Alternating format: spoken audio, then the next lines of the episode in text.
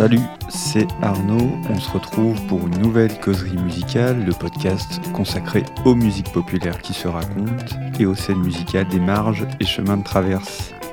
Des histoires, petites et grandes composant morceaux et albums, des histoires qui font des expériences sensibles et entretiennent des résonances avec le monde. Dans cet épisode 23, je vais causer des pistes de danse, de commun et de partage du sensible.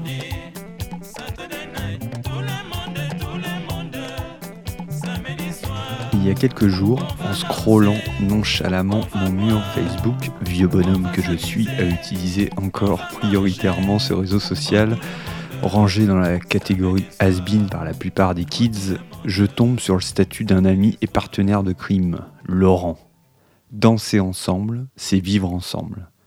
Il se demandait en commentaire s'il devait ajouter un point d'interrogation à cette sentence.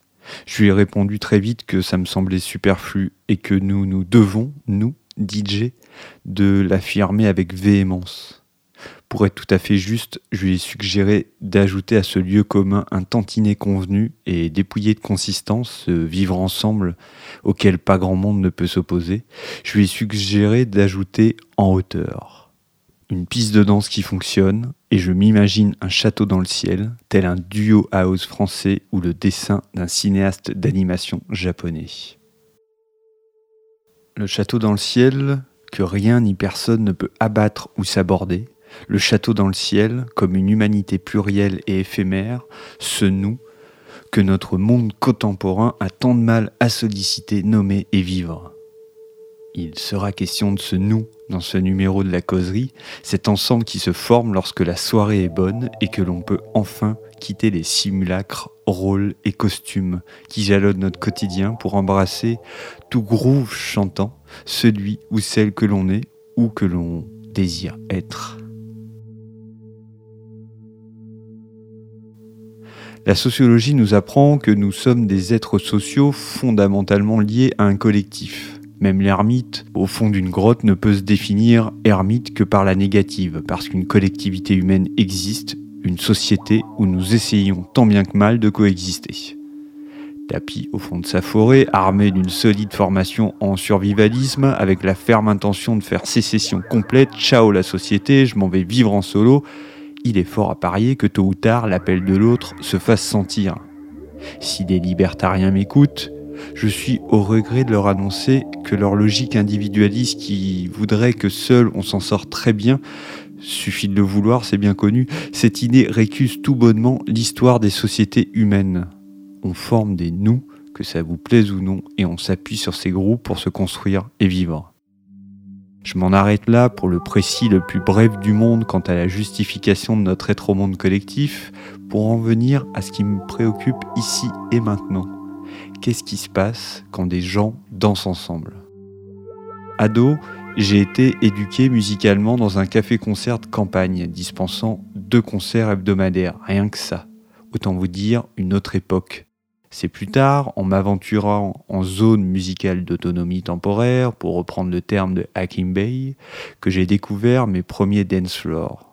Oui, je vous passe les premières expériences en boîte de nuit, encore mineures, à boire des rhums oranges dégueulasses. Il y avait bien du monde sur la piste, pourtant, mis à part l'effusion de testostérone visant à déterminer le mal dominant du coin, je n'ai pas vraiment de souvenir qu'il se passait quelque chose sur la piste. Puis, j'ai jalonné durant ces 20 dernières années, tantôt en tant que danseur, tantôt en tant que DJ, et j'ai donc accumulé nombre d'expériences marquantes de pistes de danse où quelque chose se révèle. Il y a des années, dans ce qui me semble être une autre vie, j'animais des ateliers regroupant des acteurs de la politique de la ville autour des enjeux du développement culturel dans les quartiers populaires.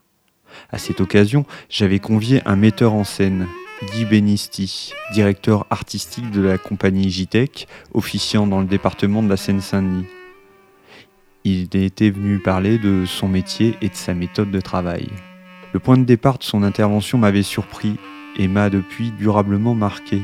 Il faut dire que je suis loin d'être bon public question théâtre, dont le dispositif m'est toujours apparu suspect. Je ne vois souvent que la distance entre ce qui se passe sur le plateau et ce qui se joue dans la salle. Et lui, il était justement parti de là, de ce qui se joue dans la salle et dans le public. En bon militant, artistique qu'il était, il ne pouvait concevoir de monter une pièce qu'à la condition que la société soit présente dans la salle. Pas de théâtre possible sans ça. Par-delà l'écriture, la mise en scène, la direction des acteurs, son premier boulot, c'était donc de convier les gens, hommes et femmes, vieux et jeunes, blancs et racisés, diplômés et non diplômés, connaisseurs ou néophytes, à pousser les portes de son théâtre pour venir participer de la représentation. Quand il s'agit de considérer les bons ingrédients pour faire d'une fête une vraie fête, il faut tout autant commencer par là. Qui est présent dans le public? Comme nombre d'espaces, les pistes de danse ne sont pas obligatoirement des lieux que je qualifierais d'interstitiels, des lieux de frottement où se croisent et se rencontrent des groupes et des individus aux profils différents. Les clubs sont pour beaucoup des lieux d'endogamie, où les mêmes personnes dansent ensemble. Les clubs surtout choisissent leur public, et le portier a donc une grande influence sur la composition de la salle. Les filtres, on les connaît, le prix à l'entrée, son look, le fait d'être accord avec l'identité du lieu, l'origine sociale ou raciale pour les mauvais clubs, euh, ou tout un tas d'autres variables jamais complètement explicites. Le déterminant numéro un reste la capacité pour tout à chacun, vous et moi, à se sentir à sa place dans telle ou telle soirée. À ce sujet, je vous conseille le dernier numéro du magazine Trax qui donne la parole à nombre de portiers historiques des clubs parisiens qui racontent leur métier et quelques anecdotes plus ou moins cool. Pour qu'une piste de danse soit un lieu du commun, il faut donc introduire la notion d'inclusion, de soirée inclusive, où les portes sont grandes ouvertes, oui, mais où le public n'est pas non plus le tout venant. Une piste de danse, c'est pas une foire non plus. Une piste de danse est plutôt un tiers-lieu. On s'y invite le temps d'une nuit et au con construit avec ses camarades du soir une ambiance, une vibe, une histoire, des histoires. Cette piste, cet espace, ça devient alors un sanctuaire où tous et toutes peuvent se mouvoir à l'envie, décrocher des écrans pour se regarder enfin, se frôler, se sentir partager de l'énergie et de l'amour faut donc disposer de la place nécessaire pour danser et veiller à ce que chacun respecte l'espace de l'autre. Une autonomie contrôlée des individus pour le bien-être collectif. Avec le talent d'un bon DJ, cette masse humaine prend forme et la communication entre le booth et le dancer s'établit. Une sorte de va-et-vient continuel, le DJ cherchant à tracer un chemin à son auditoire qui lui-même exprime implicitement des envies et des recommandations, pas toujours implicitement d'ailleurs. Au final, on est tous là au moment M. Et surtout, il faut de la générosité. On poursuit donc ce moment, ce moment généreux où un fluide parcourt la salle et connecte les danseurs et danseuses. Dans un numéro de la revue d'Audimat, une parution dont je cause dans l'épisode 22, vous conseille d'aller y jeter une oreille si vous ne l'avez pas écouté. Alexandre Galland écrit sur les field recordings captés dans les ruines du capitalisme. Avec l'effondrement du vivant qui s'opère, des artistes sonores, des musiciens entreprennent d'enregistrer des sons bientôt perdus. Les sons d'une nature qui se casse la gueule, d'oiseaux qui auront bientôt disparu dans dix ans, de forêts dont l'empreinte sonore résonne de plus en plus avec le vide si celle-ci se résume à un champ de Douglas planté sur une ancienne forêt luxuriante du Morvan. Nombre de projets discographiques voient le jour autour de Field Recordings. Par-delà cette démarche qui s'inscrit dans la tradition naturaliste et anthropologique, l'auteur suggère d'ouvrir ses micros dans des espaces plus intermédiaires, dont la banalité fait que l'on s'y intéresse peu. Les rues d'une ville désertée suite à la fermeture d'une usine délocalisée en Chine, les lotissements déserts construits en Espagne pendant le grand boom immobilier des années 90. Des endroits qui symbolisent tout autant les ruines du capitalisme. Alors, en inversant la perspective, je me dis que le bruit d'une foule dansante pendant une soirée, le souffle, les cris, les onomatopées, les frottements, les grincements, les pas qui surgiraient si l'on supprimait la bande musicale, ces bruits seraient également les témoins des ruines du capitalisme, la perpétuation d'un élan collectif comme tactique contre-hégémonique au modèle consumériste et fragmentaire, une zone de résistance où l'individu s'efface pour n'être qu'une partie du tout, ce tout dépassant bien évidemment la somme des parties. Plus modestement, parce qu'il ne s'agit surtout pas de faire d'une soirée un meeting politique, une piste de danse doit être un lieu d'émancipation, de libération des corps et des têtes, non pas un lieu où l'on se perd, mais un lieu où l'on se retrouve individuellement et collectivement.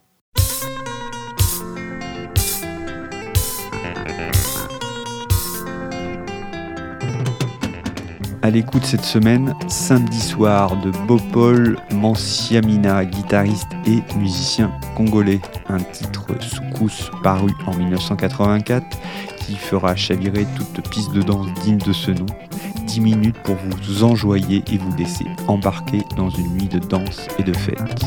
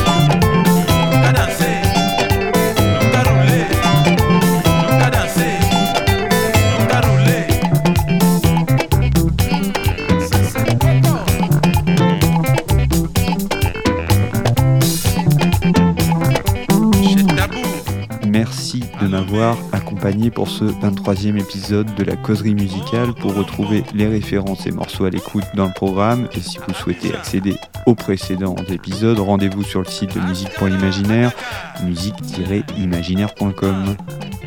Pour élargir le cercle et faire profiter de ces causeries au plus grand nombre, vous pouvez noter et commenter le podcast sur la plateforme que vous utilisez. Vous pouvez surtout en parler autour de vous à un ou une pote passionnée de musique. Et si ce programme vous donne des idées et que vous nourrissez une envie folle de lancer un podcast, vous pouvez me contacter via le site Musique pour l'Imaginaire, un atelier sonore spécialisé dans l'édition et la production de contenu audio parlé. On se retrouve très vite pour un prochain épisode. D'ici là, prenez soin de vous. Ciao